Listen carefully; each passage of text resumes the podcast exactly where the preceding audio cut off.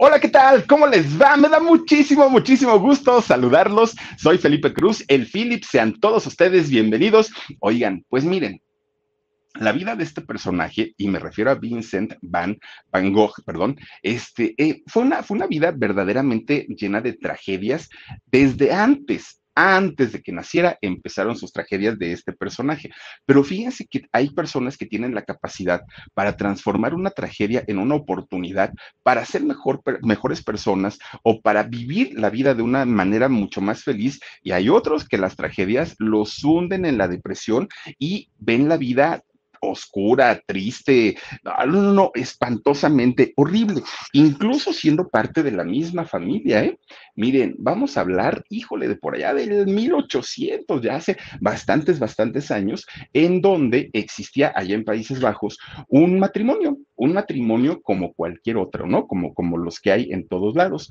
Eh, el, ay, ay, ay, quién sabe qué, está pasando por acá. Fíjense ustedes que eh, este matrimonio estaba conformado por un pastor protestante de nombre Teodorus y estaba conformado también por Ana Cornelia. Fíjense que Ana Cornelia era una, una este, mujer muy guapa, ¿sí? Bueno, obviamente aquí la estamos viendo ya con algunos añitos, ¿no? Pero en su juventud fue una mujer muy hermosa, pero fíjense que ella tenía en sus venas el arte.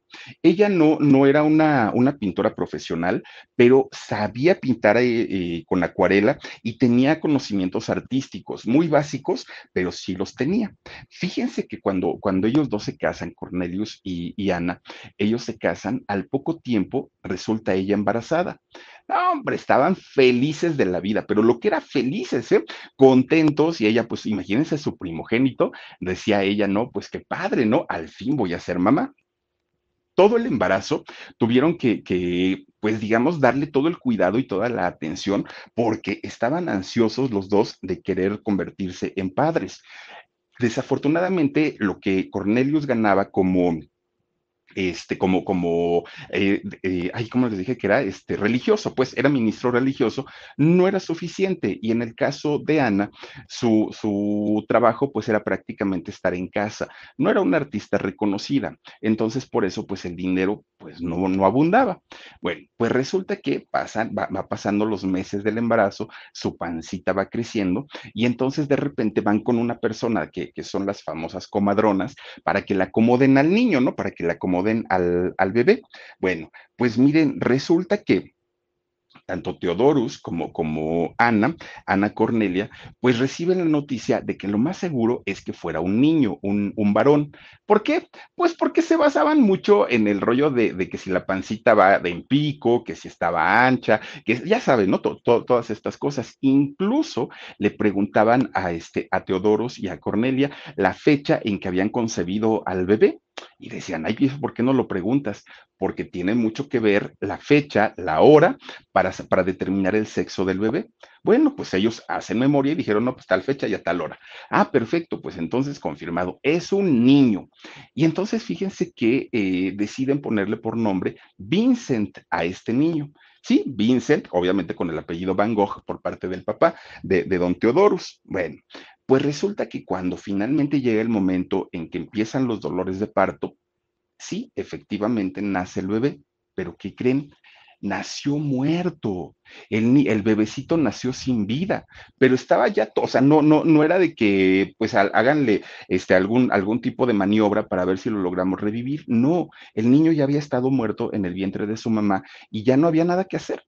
Entonces, para, para Ana, fíjense ustedes que fue una, una situación, aparte de muy dolorosa, para Ana Cornelia fue doloroso, fue triste y lejos de, de, de pues tratar de, tranquilizarse se hizo de un carácter irritable, amargo, fría, se convierte en una mujer hasta cierto punto mala, ¿no?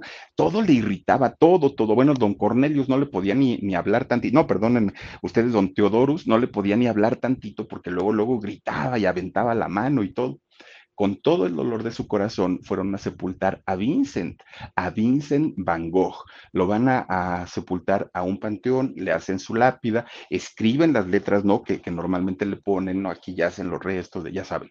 Y este, y ya, y, Ana, pues ella vivía como en su mundo, quedó muy afectada por, por, esta situación, porque además de todo coincidía, ahora sí que el parto hasta cierto punto había sido normal, o sea, no es que de repente se sintió mal y fueron al, médico y ahí ya les dijeron la noticia, no, ella pensó que su parto era normal y nunca había entendido por qué había nacido este muerto su, su bebé. Bueno, pasa el tiempo, van pasando los meses y Ana se vuelve a embarazar.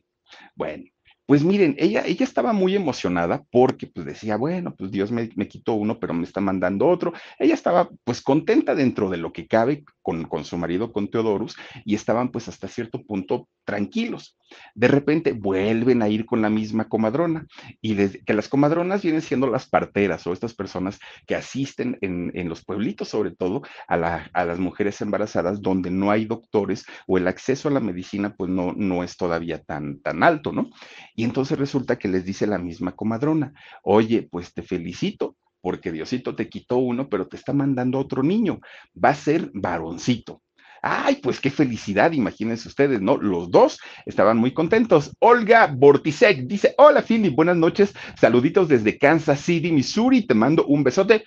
Yo te mando dos, mi querida Olga, gracias por tu apoyo. Oigan, pues resulta que se van ya para su casa, sigue avanzando el embarazo y cuando nace su bebé, efectivamente, otro niño, ¿no? Pero este sí nació sanito, este sí nació bien. Pero ¿qué creen?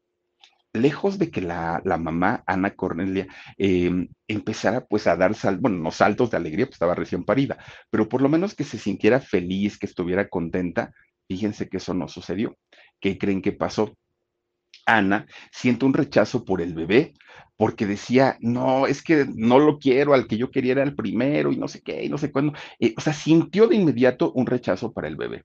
Y entonces cuando llegó el momento de registrarlo, bueno, ¿y qué nombre le vamos a poner? Ana estaba tan obsesionada con su primer hijo, Vincent, que dijo, pues el nombre de, mi primer hijo, ¿no? Que se llame también Vincent. Pues, pues ya qué, o sea, pues, pues no hay de otra pero saben que cada que veía a Vincent, a, su nuevo hijo, lo veía con, con, como con rabia, lo veía con coraje, porque le recordaba todo el dolor que había pasado, todo este proceso de duelo de, de haber visto que su hijito primero había nacido muerto.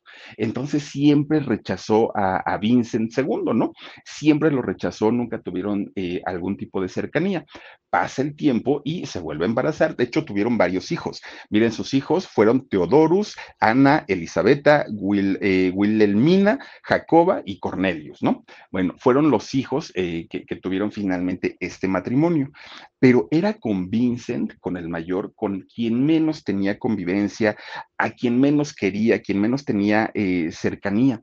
¿Y saben qué hacía cuando Ana, eh, Ana Cornelia, saben qué hacía cuando em, agarraba de la mano a su hijo y de repente el niño decía, qué buena onda, mi mamá me está tocando, me está agarrando. Lo agarraba de la mano y se lo llevaba, ¿no? Y ya el niño decía, ay, qué buena onda que ya me va a llevar a pasear. ¿Cuál?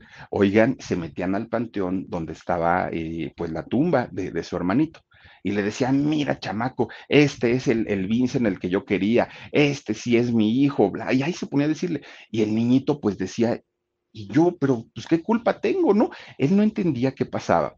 Conforme va, avanzando el tiempo y Vincent aprende a leer, aprende a escribir, de repente se da cuenta que en esa tumba a la que siempre lo llevaban y lo llevaban y su mamá lloraba y le reclamaba al niño, se da cuenta que estaba escrito su nombre. Imagínense ustedes, pues debe ser una impresión terrible de, de pronto y más para, para un muchachito, para un jovencito, ver a su mamá llorando y ver una tumba con, los con el nombre y el apellido de uno. Sí debe ser un gran impacto. De hecho, este, esta situación hizo que, que Vincent eh, viera la vida y la muerte de una manera totalmente distinta a como la ve la mayoría de la gente o, a como la vemos, ¿no? Y, Vincent se traumó mucho por, por esta situación porque no entendía por qué caramba su mamá, pues nunca había tenido esa cercanía, pero además de todo, por qué razón lo llevaba para, para reclamarle por lo que le había ocurrido a su hermanito. Bueno, pues miren, eso le, empieza a generar ansiedad a, a, Vincent, pero no una ansiedad como la que le da mucha gente, sino ataques de ansiedad y siendo muy chiquito, ¿no? Se convierte en un niño introvertido, en un niño melancólico, triste, tuvo una infancia bastante, bueno, mi infancia y toda su vida, bastante, bastante difícil, bastante complicada, en este caso Vincent Van Gogh. Miren, él trataba de, acercarse a su mamá, de ganarse su cariño, pero la señora no se dejaba, no lo permitía eh, doña, doña Cornelia, ¿no? Y entonces la, autoestima de, de Vincent, pues estaba prácticamente en el suelo. Él se sentía un usurpador, sentía que estaba reemplazando a un muerto, aparte de todo, y que ese, ese niño muerto le causaba tanto dolor a su mamá que él sabía que cuando su mamá lo veía a Vincent, a, Vincent II, pues le generaba dolor y le generaba un rencor hacia la vida tremenda. Pero resulta que Vincent sí hizo química con uno de sus, todos sus hermanos que tuvo, con uno, bueno, se convirtió en su mamá, se convirtió en su papá, se convirtió en su amigo, se convirtió en su confidente, en su cómplice, porque ni siquiera el papá tampoco tenía tanta cercanía con, con Vincent. Ese hermano era Teodorus, o le decían Teo. Fíjense que con Teo lo, era menor, cuatro años menor que Vincent, pero con todo y todo, fíjense ustedes que con Teo siempre, siempre, siempre se convirtió pues como en su angelito de la guarda, ¿no? Y entonces, cada que, que Vincent estaba en un apuro, cada que Vincent tenía una necesidad, el que brincaba era Teo le daba todo, lo procuraba, le enseñaba, era, era otra cosa, ¿no? Con, con, su hermanito, pero con sus padres nunca contó. De hecho, cuando tiene que entrar a la escuela Vincent, fíjense que se inscribe solo, nadie lo llevó. De hecho, él dijo, pues es que yo veo que los niños que tienen mi edad van a la escuela. Y cuando le dijo a su mamá, mamá, llévame, ah, yo no, ni tengo tiempo, ni quiero, ni puedo nada. El niño solito se fue a apuntar, bueno, ni se apuntó, nomás fue a meter allá las clases a ver qué, qué aprendía. Resulta que pues imagínense, si a los chamacos cuando les está uno diciendo, ya hiciste la tarea, ya hiciste lo que te encargaron, ya tus planas de no sé qué, no lo hacen, imagínense sin el apoyo de los papás. Pues el chamaco iba cuando quería, cuando no quería, no, cuando podía hacer las tareas, a él le valía gorro, él estaba metido en otra cosa. Eso sí, Vincent fue un hombre muy inteligente, mucho, muy inteligente, solito, solito y de una manera autodidacta. Fíjense que él aprendió francés, alemán e inglés. Era un chamaco que era superdotado, ¿no? Yo me imagino que su IQ debió, haber sido, debió haber sido bastante, bastante elevado. Pero fíjense que pues era una familia grande, lo que generaba el papá no les alcanzaba y cada que él te decía, oigan, en la escuela me pidieron tal cosa, no hay dinero, no hay dinero, no hay dinero. Pues se cansó Vincent, ¿no? Porque dijo, ah, yo no les voy a estar rogando y suplicando para que me den cosas, para, para que me den dinero para que pueda comprar mis cosas. Cuando cumplió 15 años, dijo adiós a la escuela. Ya, ya, ya, ya. Lo que aprendí, lo aprendí. Por lo menos ya sé leer, escribir, sumar y restar y multiplicar. Y con eso me defiendo. No necesito de la escuela. Entonces, fíjense que fue a pedir trabajo a una galería de arte, de, se llamaba Gupil Isai, esta eh, galería muy importante y que tenía sucursales en diferentes países. Bueno, ¿de qué iba a trabajar ahí Vincent si de alguna manera pues no tenía como el conocimiento, ¿no? De, del arte. Pues resulta que cuando, cuando llega y se presenta con quienes iban a ser sus jefes, le dicen, lo que estamos necesitando ahorita es un vendedor de arte. Tú sabes, sabes de pintura, sabes de, de, los conceptos y del realismo y surrealismo y todo eso. No, pues no, dijo este Van Gogh, no, la verdad no, no tengo ni idea. Pero era tan, tan, tan introvertido, pero a la vez era tan inteligente como tan dispuesto, que la, la misma gente de ahí de la, de, de la galería le dijeron, mira, te vamos a mandar para que aprendas, para que tomes cursos y entonces sepas de los colores, de las texturas, de esto, de aquello, tal, para que cuando entre un cliente a la galería, tú puedas explicarle todo y vendas los cuadros y te vamos a pagar muy bien. Le dijeron a Van Gogh, dijo él, ah, pues lo tomo. Y entonces así es como fíjense que empieza, poco a poquito lo mandan a, o sea, lo, lo cultivan, ¿no? Porque lo mandan a museos, lo mandan a galerías, lo mandan a talleres de pintura. Obviamente, para que se empapara de todo lo que tenía que ver con el arte y él teniendo 15 años, pues imagínense, su, su cabecita estaba como esponja, absorbía toda la información y él empieza a este, aprender todo lo que tenía que ver con el arte para poder convertirse en un, eh, en un vendedor muy, muy, muy importante. Bueno, entonces, estando ya eh, Van Gogh prácticamente de viaje, porque se iba o a un museo, o se iba a una exposición, o a donde sea, con el único que mantenía un, contacto, no era con su mamá, no era con su papá, no era, era con, con Teo, con su hermano. De hecho, se escribían, pues, qué teléfono había en aquellos años, ¿no? Entonces se escribían cartas y a través de las cartas, ahora, en, en este, en, pues en la actualidad, podemos conocer mucho de la vida de Vincent Van Gogh por las cartas que se escribía con, con Teo. Fueron muchísimas, muchísimas las cartas. Incluso se habla de más de 800 cartas en donde se escribían ellos y se contaban absolutamente todo. Y gracias a eso, pues podemos saber, ¿no? Eh, mucho de la vida de la familia, del hermano, de, del mismo Van Gogh. Bueno, porque era como un diario, le iba contando absolutamente todo. Cuando eh, Van Gogh, ya convertido, lo que se alcanza a ver es una tormenta eléctrica.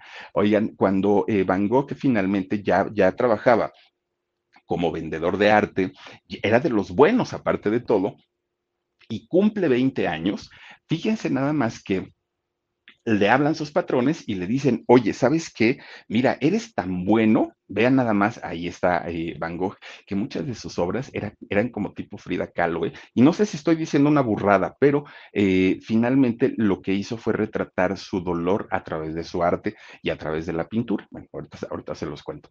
Resulta entonces que le dicen cuando él cumple 20 años, ¿sabes qué, Vincent?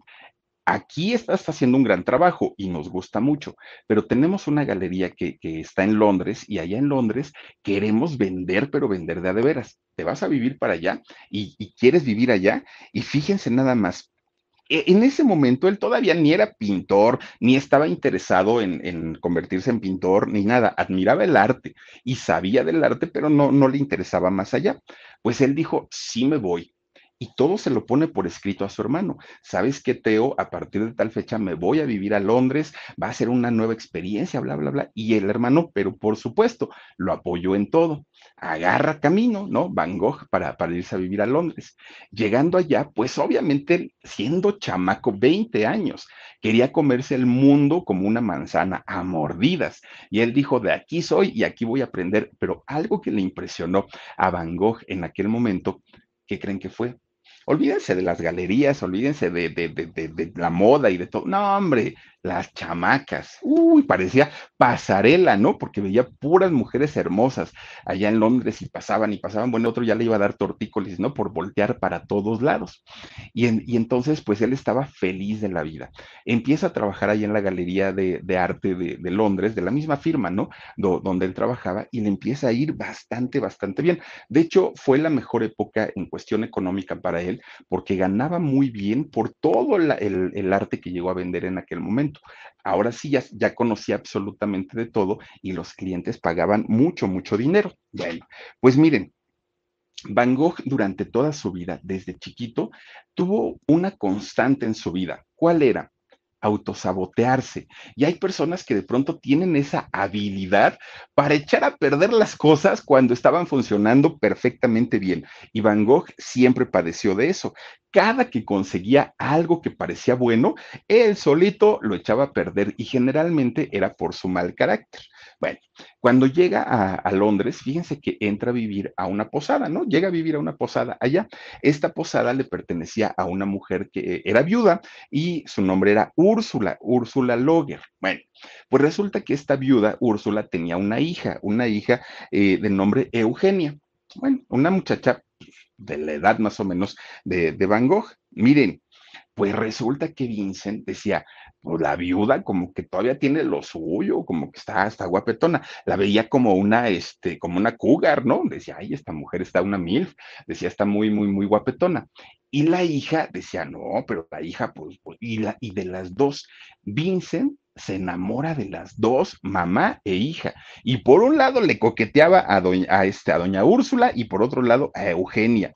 Miren, resulta que Eugenia, una, una mujer sencilla, una mujer guapetona, pues le causaba mucha ternura ver a, a, Vincent por ese carácter que tenía, que era tímido, introvertido, que era pues, pues, se veía como, hágate cuenta, así como la, gente lo veía y le, causaba ternura, ¿no?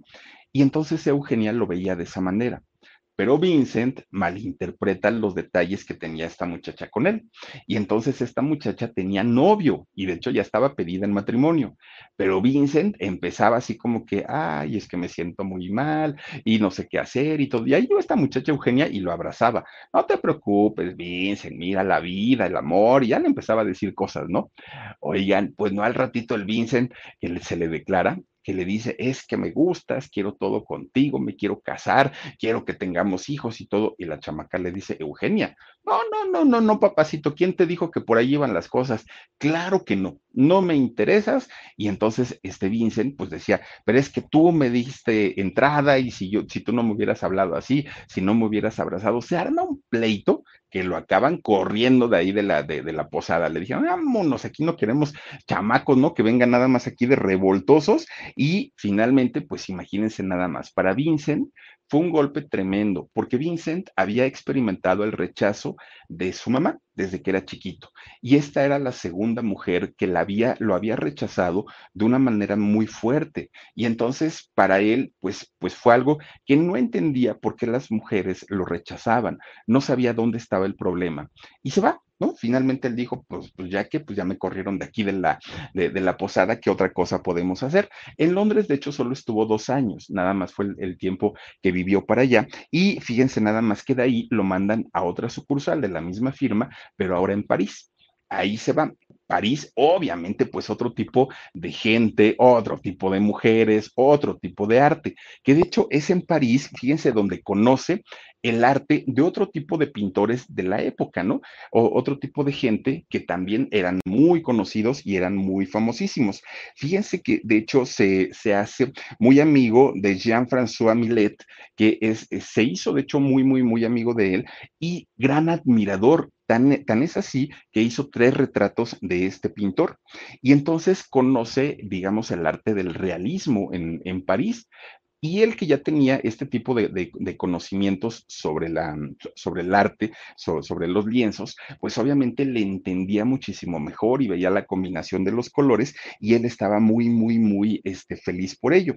Pero fíjense que llegó a tanto la admiración que él tenía por el arte que de repente decía, es que me molesta que la gente solamente vea el arte como algo comercial, como algo que les da estatus. No entienden la pintura, no saben de la comisión, no saben de, de, de lo, que el pintor quiso plasmar en esta pintura, pero se los llevan porque son caros, porque les dan estatus, porque tienen mucho dinero para gastar y eso le daba tanto, tanto coraje a, a Van Gogh que, que creen que hizo.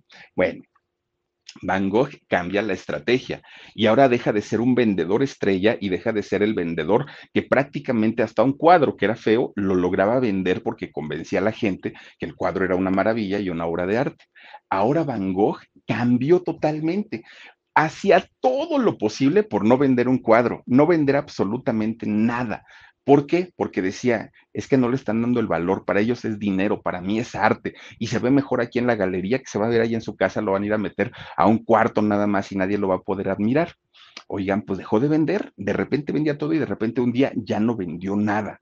Obviamente los dueños de la galería le dijeron, papacito, aquí te tenemos porque vendes. Y si ya dejaste de vender, pues ya no nos interesas.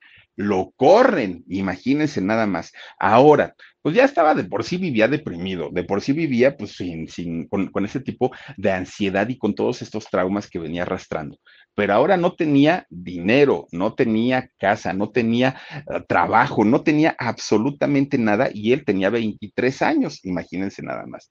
Pues ahí tienen que le manda una carta a su hermano Teo y el hermano Teo le dice, ay, Van Gogh, siempre, siempre, siempre haces lo mismo, pareces niño chiquito y eso que yo soy el mayor, no te preocupes, te voy a mandar dinero, te vienes para acá, para la casa otra vez y aquí te vamos a recibir con los brazos abiertos. Bueno, pues miren, ya finalmente no le quedó de otra al Van Gogh más que regresar. Cuando regresa a casa, hasta eso, fíjense que pues, lo recibieron bien, pero su mamá no, su mamá sí, ah, sí, qué bueno que viniste ahí, acomódate en un cuarto, ¿no? Fue todo. El papá le dio lo mismo también, los otros hermanos ya andaban de novios, ya andaban en otras cosas, ¿no? Pero Teo siempre estuvo al pendiente de, Vincent y Vincent muy eh, cercano a su hermano. Pues ahí empezó a trabajar primero como profesor de arte, luego se fue de, eh, dependiente para una librería y ahí estaba, ¿no?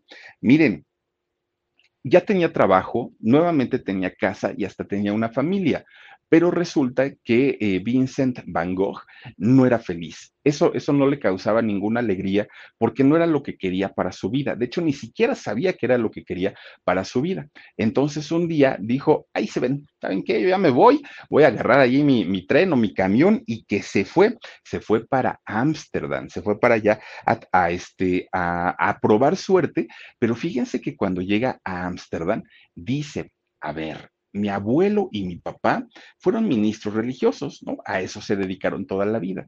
A lo mejor yo también tengo el llamado del Señor, dijo Van Gogh, ¿no? A lo mejor yo también, pero pues como toda mi vida he andado de arriba para abajo, no me he detenido pues a leer las sagradas escrituras. Entonces, ya estando en Ámsterdam, se mete a una escuela de teología, porque él dijo, ahora sí quiero aprender todo lo que tiene que ver con Dios, con la Biblia, con la religión y este y, y pues a ver qué sucede lo reciben en este colegio. Resulta que Van Gogh era tan bueno, porque tenía una inteligencia bastante, bastante buena. Oigan, Van Gogh eh, era de los de 10, ¿eh? A ver, Van, Gogh, ¿qué dice el Salmo 81, no? Y lo leía completito. ¿Y qué dice este, el Apocalipsis tal? Todo se lo sabían, ¿no? Y el Génesis, bueno, imagínense que cuando lo, ponían a, este, a, declamar, a declamar, sí, ¿no? Digamos, a memorizarse los textos bíblicos, él decía, y Nembrod, hijo de no sé quién, hijo, o sea, aprendía todo, todo, todo completito, cómo le hacía ¿Quién sabe? Alma Lilian, dice mi pintor favorito. Si has ido al Museo Van Gogh, seguro sabes eh, de lo que hablo. Gracias, Philip. Alma Lilian, muchísimas, muchísimas gracias. Y qué bueno, de verdad, a mí me alegra muchísimo que les gusten también estos temas, porque ah, digo, ahorita de, de, verdad que se apasiona uno contándolo, porque también eso invita a que mucha gente que no conoce de pronto ni, ni al pintor ni su arte se acerquen un poquito y de verdad que esto es maravilloso Gracias. Almita Lilian, te mando muchísimos, muchísimos besos. Oigan, pues resulta que Van Gogh pasaba con dieces, ¿eh? Y, leía la Biblia y bueno, se hizo un experto, de hecho, ¿eh? Pero ¿qué creen? Resulta que Van Gogh, con ese carácter que se cargaba, que de pronto era, voluble y de pronto estaba muy de buenas y sonriente y a los dos minutos ya estaba, bueno, diciéndole hasta de lo que se iba a morir la gente. Pues resulta que cuando sus profesores de teología lo ponían a aprender pues ciertas cuestiones como el latín, por ejemplo, Van Gogh decía, a ver, me estás diciendo que, que hable en latín. ¿Para qué me va a servir hablar en latín? Esa es una lengua muerta, yo no la voy a aprender pues es que es un requisito aquí para, para, las clases de teología. Pues serán requisitos, pero a mí eso no me va a servir de nada. Yo hablo francés, alemán y hablo inglés, y esos idiomas sí los ocupo. El latín, pues no, eso no me va a servir. Y se revelaba. Entonces un día, todos los padrecitos que hacen una junta, ¿no? y dicen, pues sí es muy bueno Van Gogh, la verdad es que pues, pues hace su, su, mayor esfuerzo, pero es rebelde y contestón el chamaco. Entonces, ¿qué hacemos? No, pues a correrlo por indisciplinado, dijeron, ¿no? Porque el chamaco, pues nada, nada más es contestón y hace lo que se le da la gana. Miren, Van Gogh sale finalmente de, de, esa escuela sin haberse titulado, pero él dijo, pues es que estando allá adentro, sí, sí sentí ese llamado de Dios y sé que tengo vocación para poder hacerlo. Y entonces, ¿qué creen? Sin tener, digamos, la autorización o sin tener el título, resulta que demostrarle al mundo que en realidad era una persona que tenía esa sensibilidad para ayudar a la gente, eh, utilizando pues obviamente la, religión, en este caso Dios, él dijo, me voy a convertir en un misionero. Y entonces fíjense que eh, se fue a servir a un, a un lugar en donde trabajaban los mineros, que en este lugar, imagínense ustedes la vida de, un minero, ¿no? Que sabemos de entrada es complicadísimo, adentrarse a las entrañas de la tierra, eh, estar ahí por, por, por, horas con el calor, el encierro, y, luego salir y la, la vista imagínense lo, terrible que, debe ser y además de todo sabemos que no son precisamente los mejor pagados, ¿no? Bueno, pues resulta entonces que llega a esta población Van Gogh y ahí él trata de alguna manera de ayudar a su forma, a su manera, a sus posibilidades, trata de ayudarlos y hacía, fíjense nada más, él dormía al aire libre como muchos de los mineros, ayunaba como muchos de los mineros y vendió lo poco que él tenía, lo vendió para ayudarlos. Se, le convirtió de pronto como en una obsesión a Van Gogh el verse también como un minero para que la gente que estaba en, en este lugar se sintiera como o lo sintieran como parte de ellos. ¿Saben qué hacía? se dejaba de bañar, o sea, ya dijo, no, no, ya no me voy a bañar. ¿Y saben para qué? Pues para que oliera como minero. Él decía que con eso ya iba a oler como minero y que se iba a ver igual que el minero y que iba a estar igual de flaco que un minero. Y era lo que quería para sentir y, que ellos sintieran empatía con, con él, ¿no? En, en aquel momento. Bueno, fue en Bulgaria, de hecho, en, en, donde él, a donde él viajó para, para poder apoyar y para poder ayudarlos. Bueno, pues resulta que de alguna manera, pues él ya estaba pues a, aclimatado, ¿no? A las carencias, porque él decía, es que me, gusta, ¿no? El rollo de ayudar y el rollo de que la gente se sienta como, como en confianza conmigo y evangelizaba, ¿no? Porque ya les leía los salmos y ya les leía la Biblia a los mineros. Bueno, pero ¿qué creen? De repente, pues los clérigos o los líderes religiosos se enteran de lo que andaba haciendo Van Gogh, ¿no? De, que pues finalmente él estaba ayudando de una manera muy, muy, muy fuerte, de una manera extrema, ¿no? Eh, ayudaba a los pobres. Bueno, pues le hablan y le dicen, a ver, señor, venga para acá. Primero, ¿quién la autorizó? ¿No? Hasta donde entendemos, sí estuvo tres años aquí estudiando con nosotros este, teología, pero no terminó, y no terminó porque lo corrimos y lo corrimos por rebelde y por hacer lo que se le daba la gana.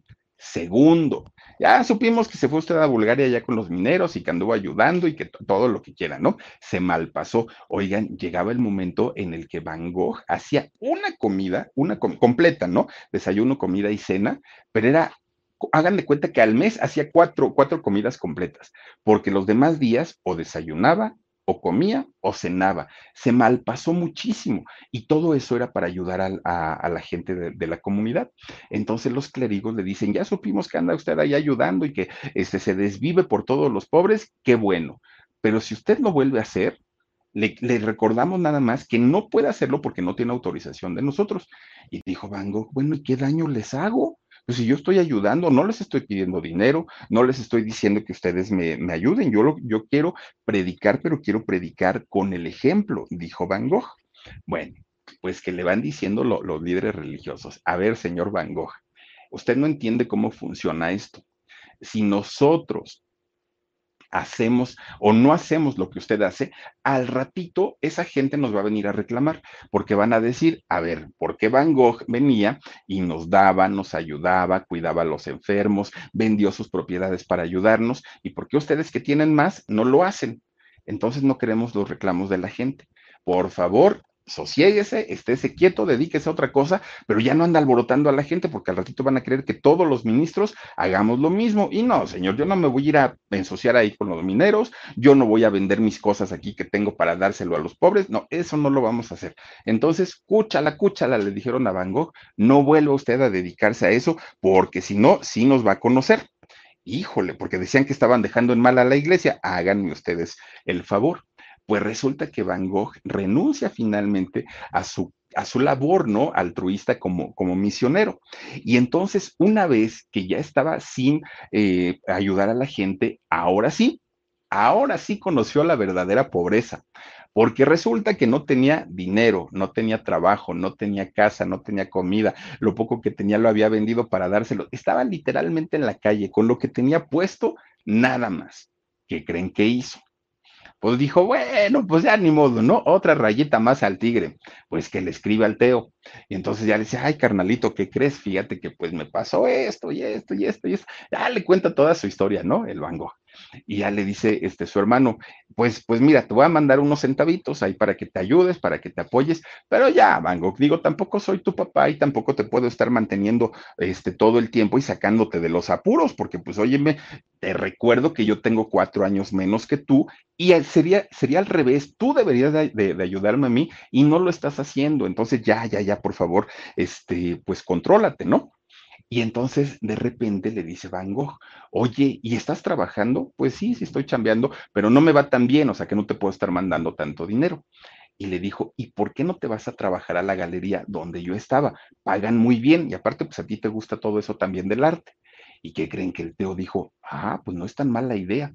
Y ahí va a hablar con los dueños, ¿no? De, de, esta galería, la de Goupil de, de, allá de París, que creen que se queda trabajando este Teo y se convierte en uno de los vendedores estrella de, arte de esta galería. Es decir, ocupa el lugar que tenía en el trabajo su hermano Van Gogh, lo ocupa su hermano Teo. Bueno, Teo admiró toda la vida a su hermano, y lo admiró porque era inteligente, Van Gogh era, era inteligente, Vincent era muy, muy, muy inteligente, tenía una sensibilidad muy, muy, muy elevada para el arte, conocía perfectamente todo. De hecho, cuando, cuando lo llevaron a prepararse para, para que supiera del arte, fue muy rápido que él aprendió, rapidísimo. Y todo eso, Teo se lo admiraba porque decía, híjole, qué inteligencia tan desesperada, tan, tan desperdiciada la de mi hermano, que no puede quedarse quieto, no puede quedarse estable, pero si él se dedicara a una sola actividad, le iría bastante, bastante bien. Y entonces un día habla con él, habla con su hermano Vincent y le dice, Vincent, yo sé que eres un hombre corajudo, que siempre andas con rabia, que te pesan mucho los rechazos, pero tienes mucho talento. Si todo ese coraje que tú tienes contenido lo plasmaras en una pintura, no te quiero ni decir qué éxito tendrías. Te iría muy bien, pero hazlo. No, no, no nada más me escuches.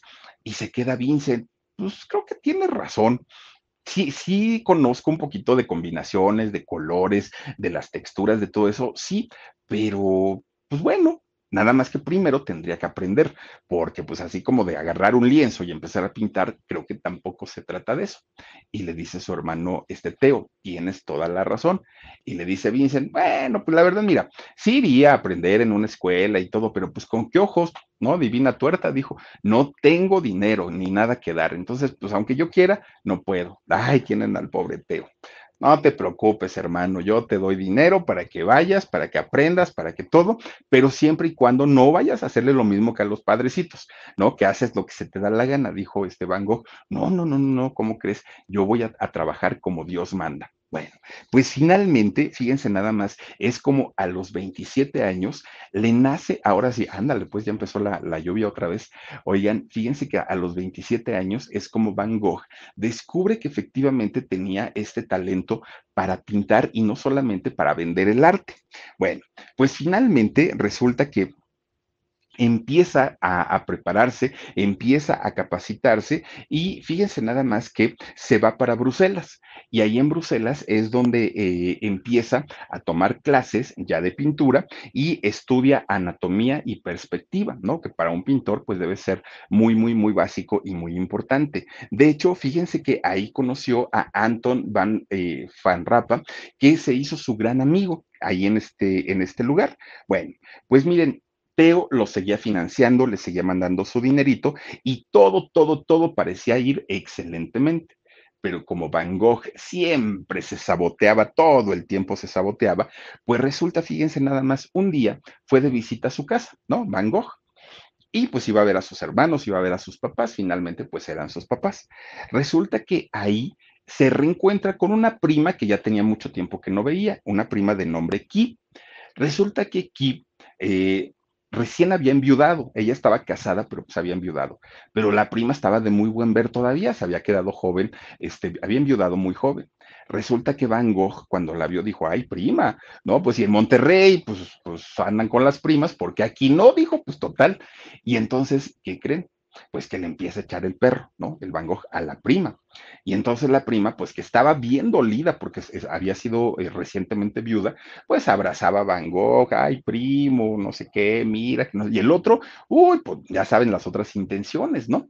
Miren, empieza Van Gogh a hacerse sus ideas solito, solito en su cabecita loca, ¿no? Empieza a decir, ah, sí, sí quiere conmigo, porque si no, no me tocaría, no me abrazaría, no platicaría tanto conmigo pues resulta que le tira el perro así directito, ¿no? Dijo, pues no tengo mucho tiempo. Entonces, pues, ¿sabes qué, prima? ¿Sabes qué, aquí? Quiero casarme contigo, tener hijos, bla, bla, bla, bla, bla, que se la suelta completita. Miren, esta muchacha primero, pues, pues, se sacó mucho de onda, pero no dijo hasta eso nada. Ella dijo, mira, no te confundas, Vincent, Tú y yo primero somos primos, de entrada somos primos. Y segundo, yo acabo de enviudar y ahorita no tengo espacio en mi corazón como para andar con nadie. Déjame en paz. Y ya, cada quien se fue por su lado, ¿no? Ni, ni la prima dijo nada, ni, ni Van Gogh dijo nada. Bueno, pues este señor Van Gogh no dejaba de pensar en la prima, que decía, ay, no, pues cómo, cómo voy a dejar ir a mi prima si está re chula, y bueno, ya saben, ¿no? Oigan, resulta que de repente la va a buscar a su casa. Ay, es que por favor dame una oportunidad, mira que yo te haría feliz, y empieza de encimoso. Ahí fue donde Kit le dijo, ¿sabes qué? No están bien las cosas y que le dice a su papá, ¿no? Al papá de ella, Ki le, dice, ¿sabes qué, papá? Es este primo mío vino y me hizo esta, esta proposición y todo. Bueno, el papá se puso furioso, furioso, y ahí va a buscar al papá de, de, de Van Gogh. Oye, ¿sabes lo que está haciendo tu chamaco? ¿Cómo es posible que le esté tirando la onda a mi hija? Además, somos familia, eso no puede ser. Oigan, a golpes lo sacaron de la casa a Van Gogh por loco, ¿cómo, está, cómo, se te ocurre? No solamente pues proponerle algo a tu prima, sino ahora está matrimonio, ahora, ahora resulta que te quieres casar con ella. Bueno, a golpes lo sacaron de ahí de su casa. Y sí, efectivamente, una mujer había rechazado a Van Gogh. Una mujer le había dicho que no, y si ya de por sí toda su vida había cargado con rechazos y sobre todo de mujeres, imagínense nada más, pues ahora era la tercera y Van Gogh prácticamente se volvió loco. Entonces, ¿qué fue lo que hizo? Se fue y se fue a vivir a La Haya, allá en Holanda, ¿no? Se fue para allá. Bueno, pues miren, ahí es donde empieza él a adquirir ya una, pues como una, una, ¿cómo le podemos decir? Pues como un gusto, pero además de todo, con una facilidad para hacer eh, dibujos en acuarela. Empieza a hacerlo y empieza a desarrollarlo muy bien. Ahí es donde finalmente, pues se da cuenta que tenía esta facilidad para poder hacerlo. Digamos que en la parte profesional estaba bien, porque ya sabía las técnicas y estaba pintando, ya se estaba dedicando a lo que le había invertido tiempo y también dinerito. Pero su vida amorosa, bueno, pues era un, chilaquil completamente, ¿no? Estaba pues, pues eh, convertido en un, en un verdadero desastre estaba tan necesitado de cariño, estaba tan necesitado de afecto, Van Gogh, que fíjense nada más, se fue a refugiar con una muchacha, con una, una chica de la vida galante, una prostituta. Y entonces fíjense ustedes que esta mujer de nombre Clasina, fíjense que eh, se refugia con ella y esta mujer, pues obviamente era su trabajo, lo escuchaba, lo apapachaba, pues lo trataba muy bien. Él no sabía en aquel momento que, esta mujer, eh, Clasina, estaba embarazada y que además era madre soltera, ya tenía otro hijo.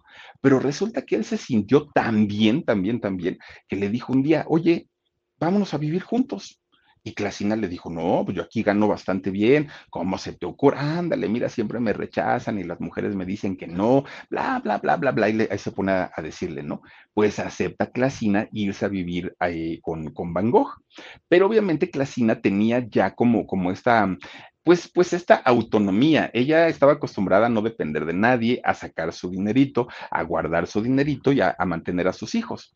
Y cuando empieza a vivir con, con Van Gogh, que además era un hombre que no tenía recursos propios, pues decía, no, me voy a juntar con uno nada más para estar manteniéndolo. Para eso mantengo a mis hijos y me mantengo yo misma. Y al principio fue, fue bueno, ¿no? El, el romance, pues se entendieron bien. Pero conforme va pasando el tiempo, olvídenlo, la relación se empezó a volver enfermiza y eran gritos, y eran pleitos, y eran peleas. Y peor tantito, cuando su hermano Teo se entera de esta relación, bueno, casi se vuelve loco.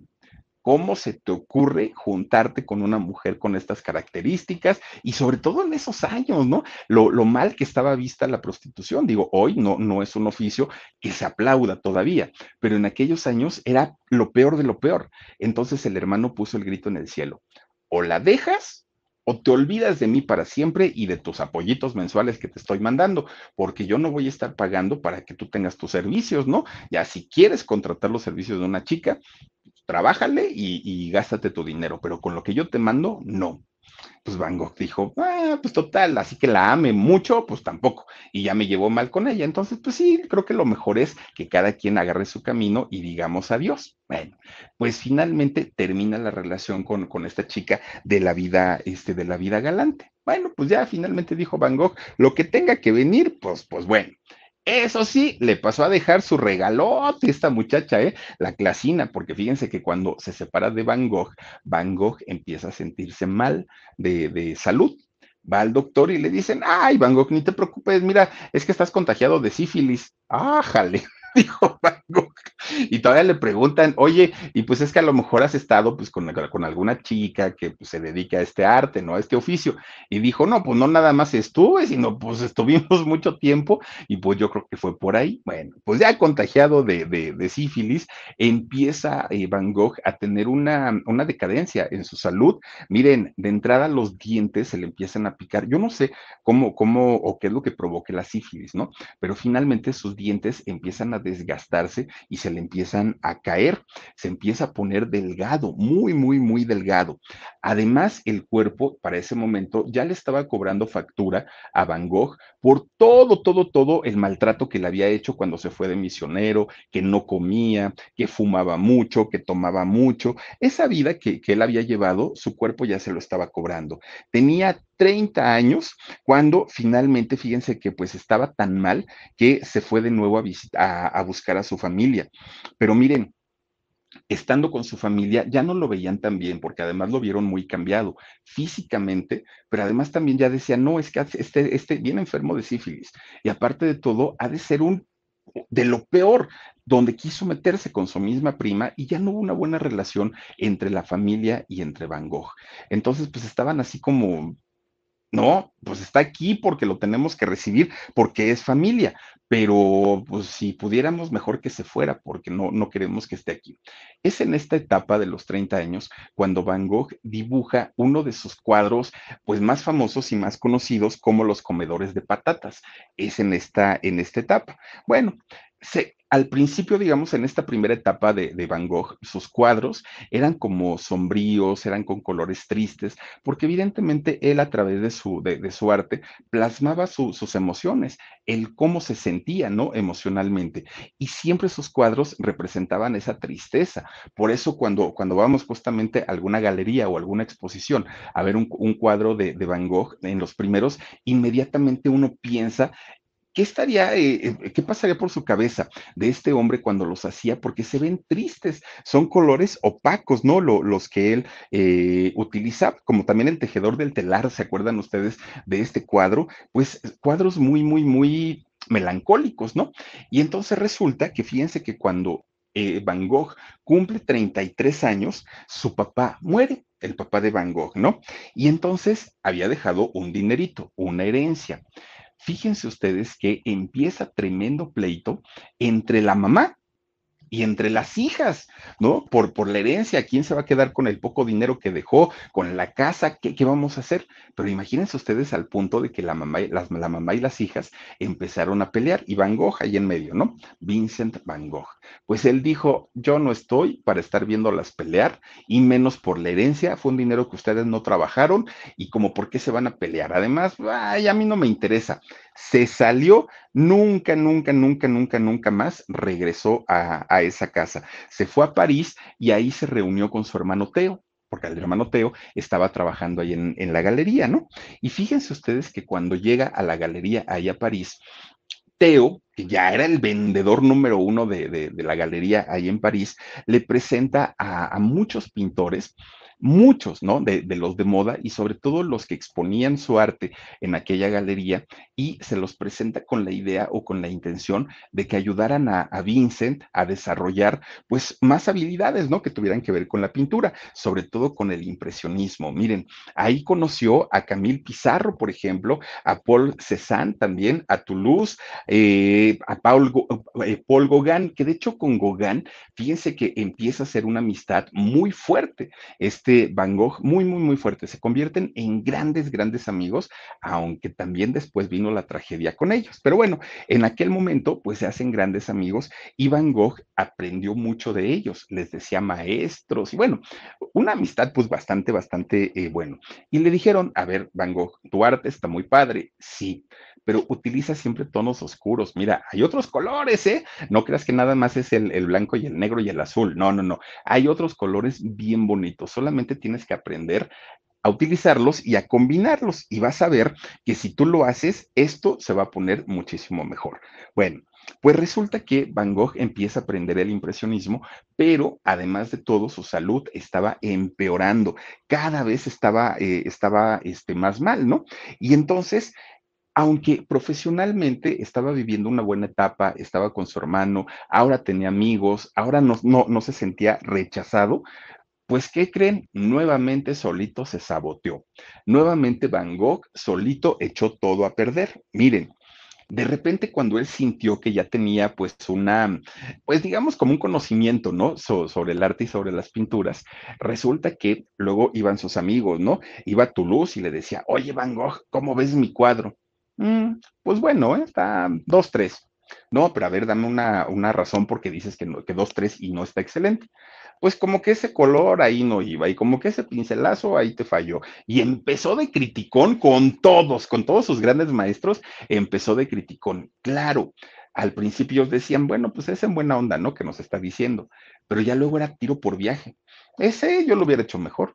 Uy, ese ni tiene creatividad. Uy, y empezaba a decirles, pues, ¿qué creen? Que acabaron prácticamente botándolo con una patada en la... Bueno, horrible, horrible que lo sacaron de ahí porque dijeron, no te queremos volver aquí, nosotros te enseñamos y ahora resulta que tú eres el maestro, ¿no? Bueno, pues miren, solamente fue con, con con quien finalmente, este, pues él seguía manteniendo hasta cierto punto, pues una relación sana porque había sido su amigo. Y él era, Gauguin era quien le decía finalmente, oye, tranquilízate, oye, no seas tan grosero, bájale dos rayitas, sabemos que eres muy bueno, pero pues ah, tú, vete con más calma, ¿no? Ahora sí que estamos aquí para ayudarnos, no para fregarnos, no para darnos en la torre. Bueno, pues finalmente eh, Van Gogh tiene que irse de ahí, ¿no?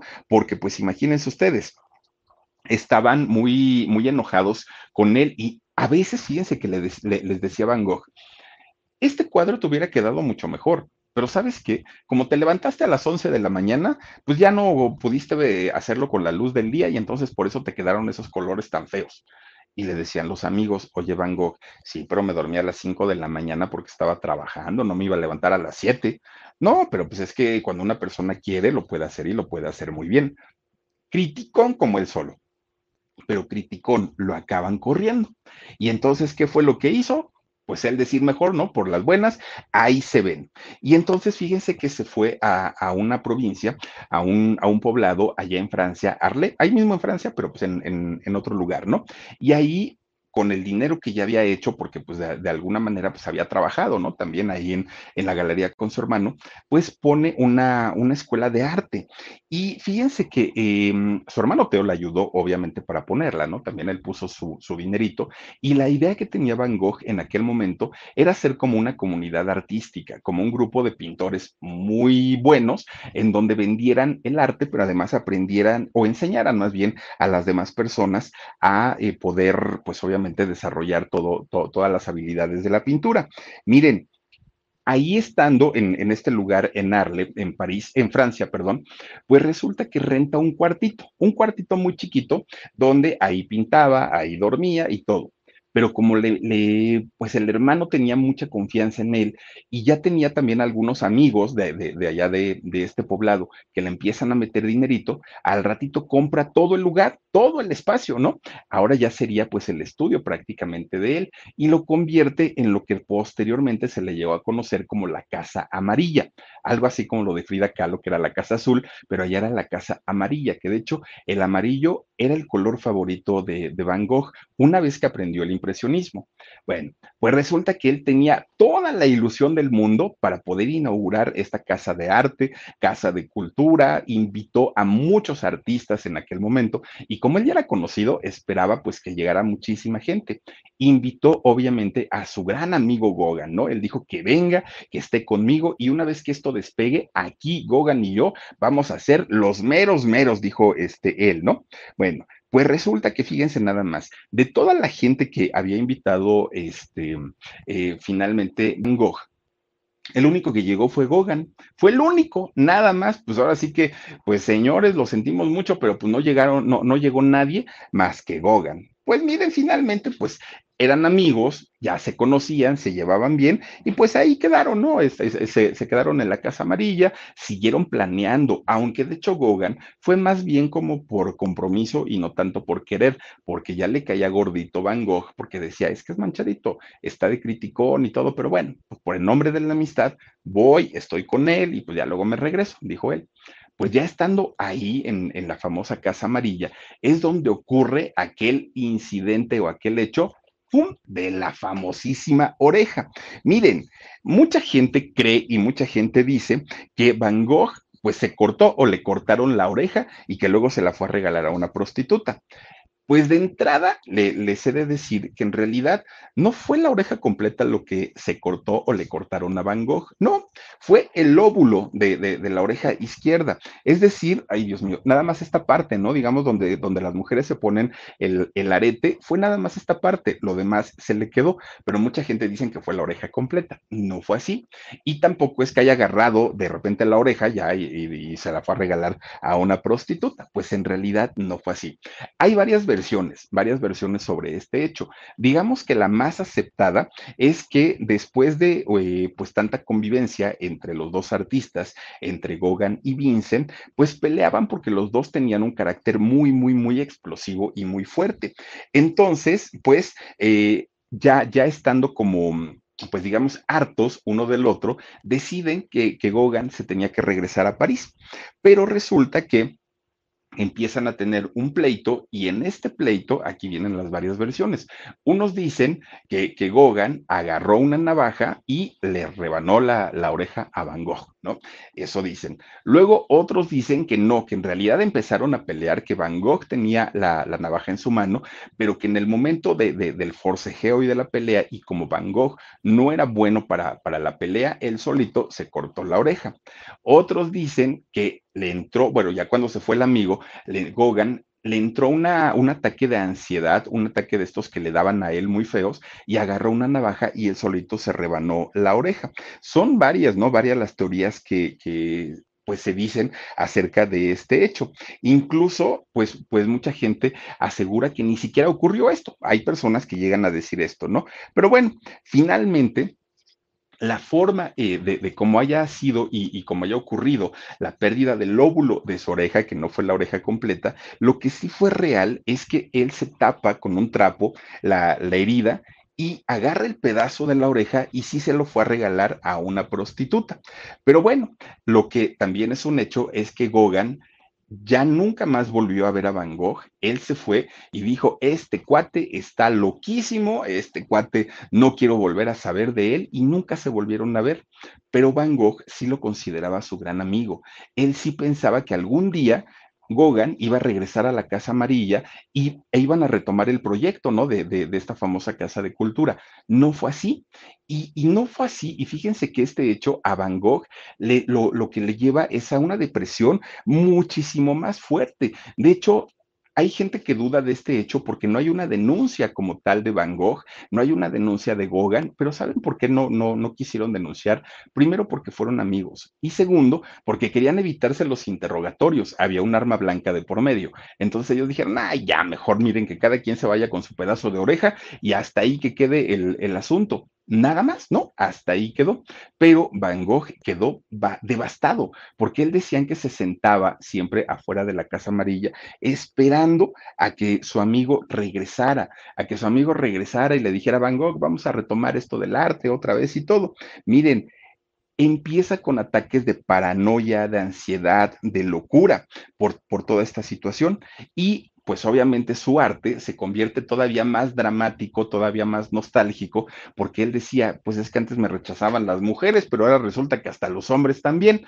Entonces empieza él ya con, con, este tipo como de tristeza y empieza pues una decadencia mucho peor, porque además de todo le comienzan a dar ataques de esquizofrenia a, Van Gogh, estas cosas en donde la gente escucha, ¿no? Dentro de su cabeza voces, llegan a ver cosas y, para él pues eso le espantaba muchísimo, muchísimo.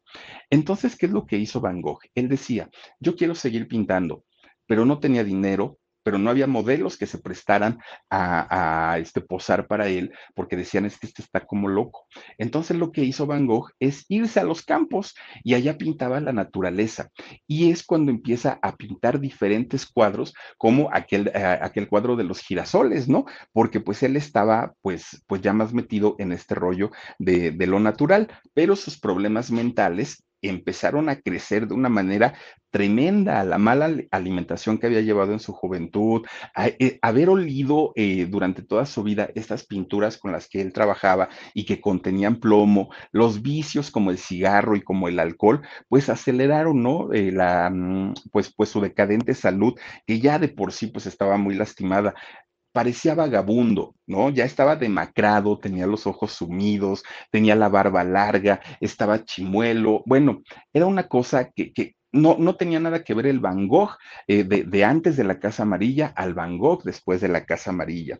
Cuando la gente cuando lo veía le daba miedo porque decían, el aspecto es desagradable, pero además va hablando solo y quién sabe qué tanto dice y va manoteando. La gente se sentía asustada cuando lo veía pero es en esta etapa donde nacen las mejores obras de Vincent Van Gogh.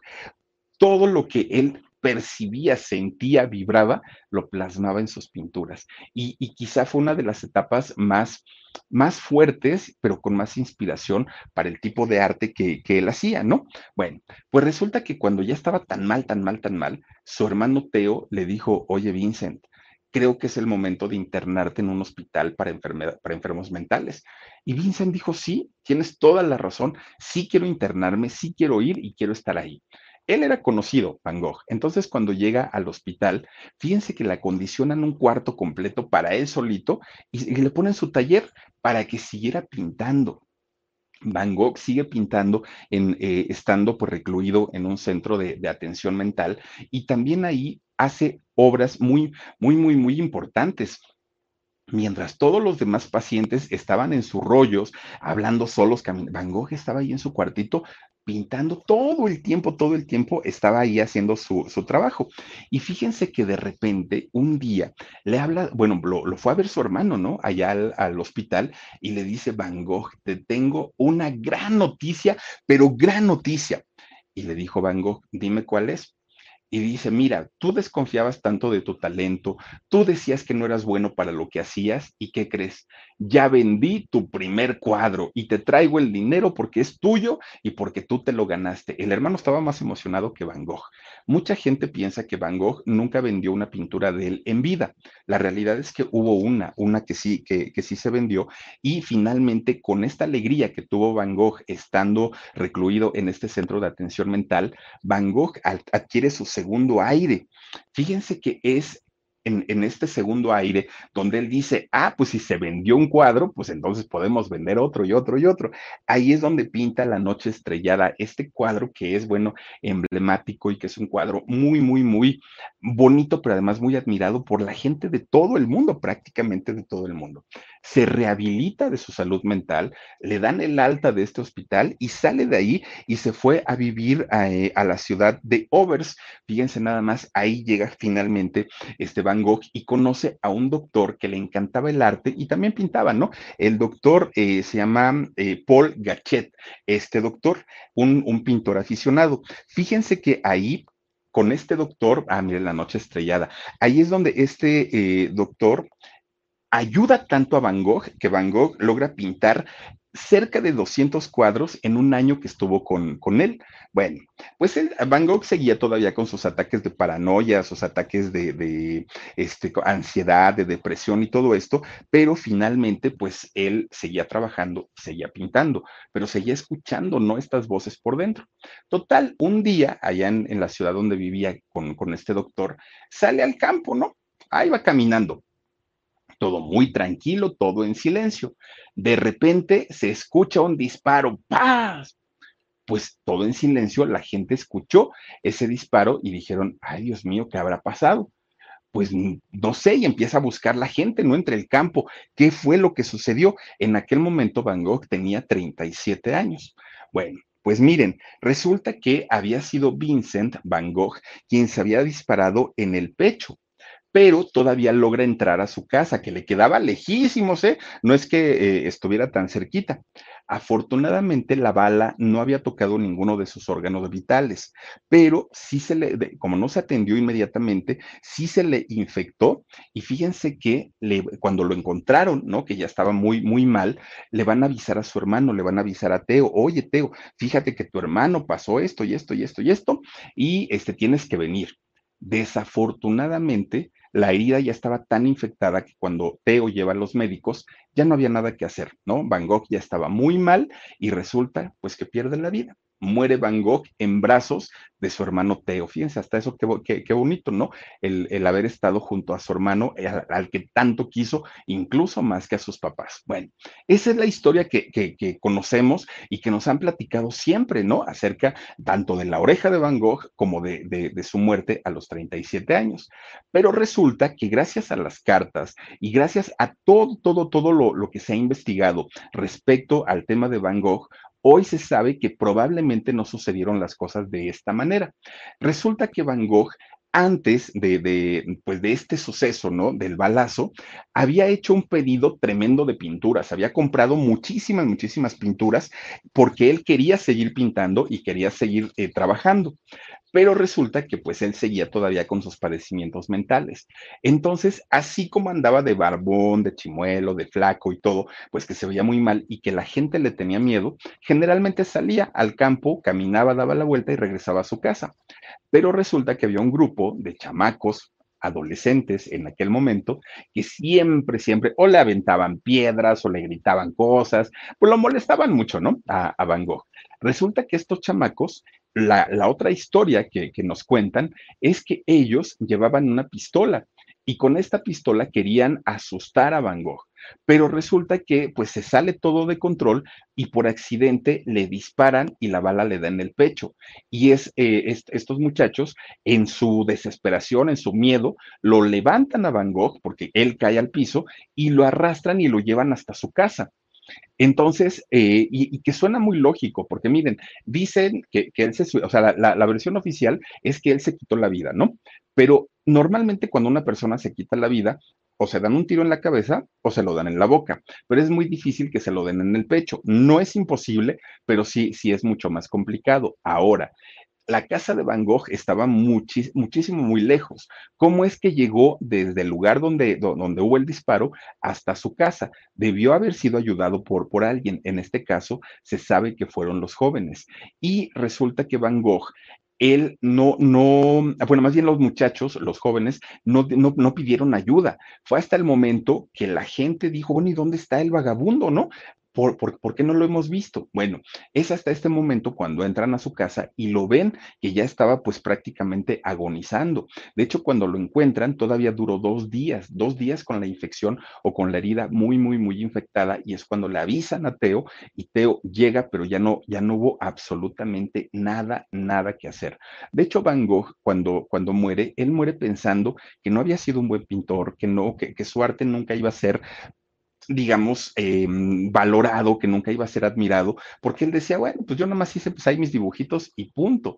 Nunca, digo, Van Gogh, imagínense ustedes si él se hubiera enterado de lo que en este 2022 están valorados sus cuadros, bueno, yo creo que se nos vuelve a morir el mismísimo Van Gogh.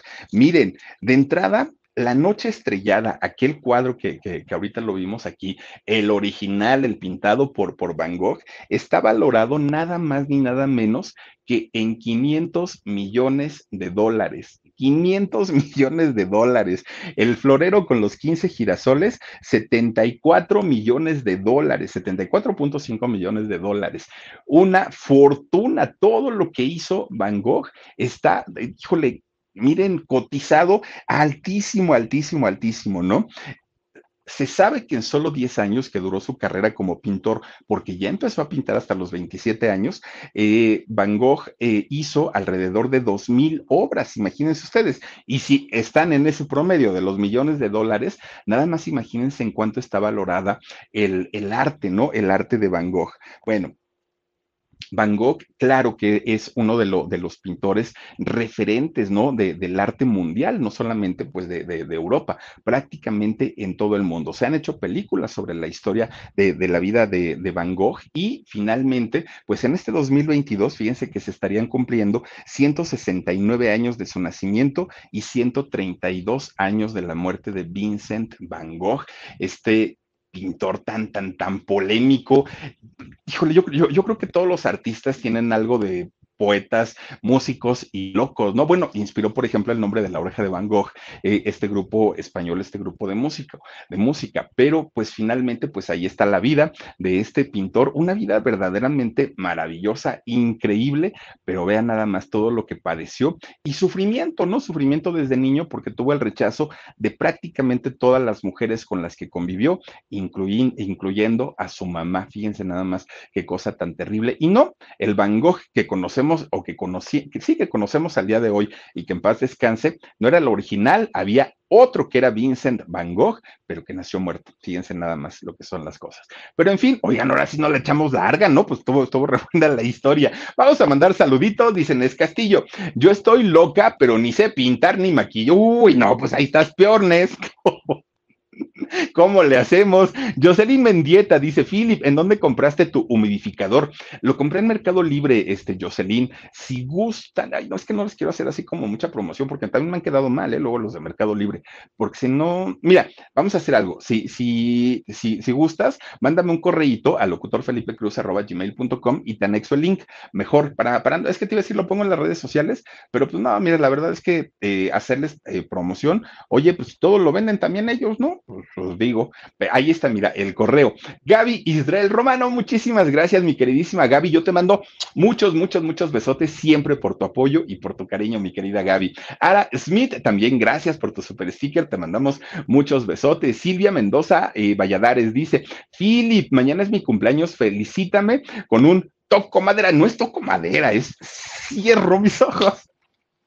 Toco, oye, vamos a hacer el de Toco Madera. No, de Rafael, ¿cuál más me gustaba? Bueno, es que me gusta la de Cierro mis ojos y me gusta la de ¿Qué pasará? ¿Qué misterio habrá? Puede ser mi gran noche. Ah, esa es buena. César, ay, felicidades por tu cumpleaños. César González dice: Saludos, súper interesante, soy tu fan. César, muchísimas, muchísimas gracias y bienvenido. Yudei Pa dice: Philip, buenas noches. Hola, Yudei, gracias por acompañarnos.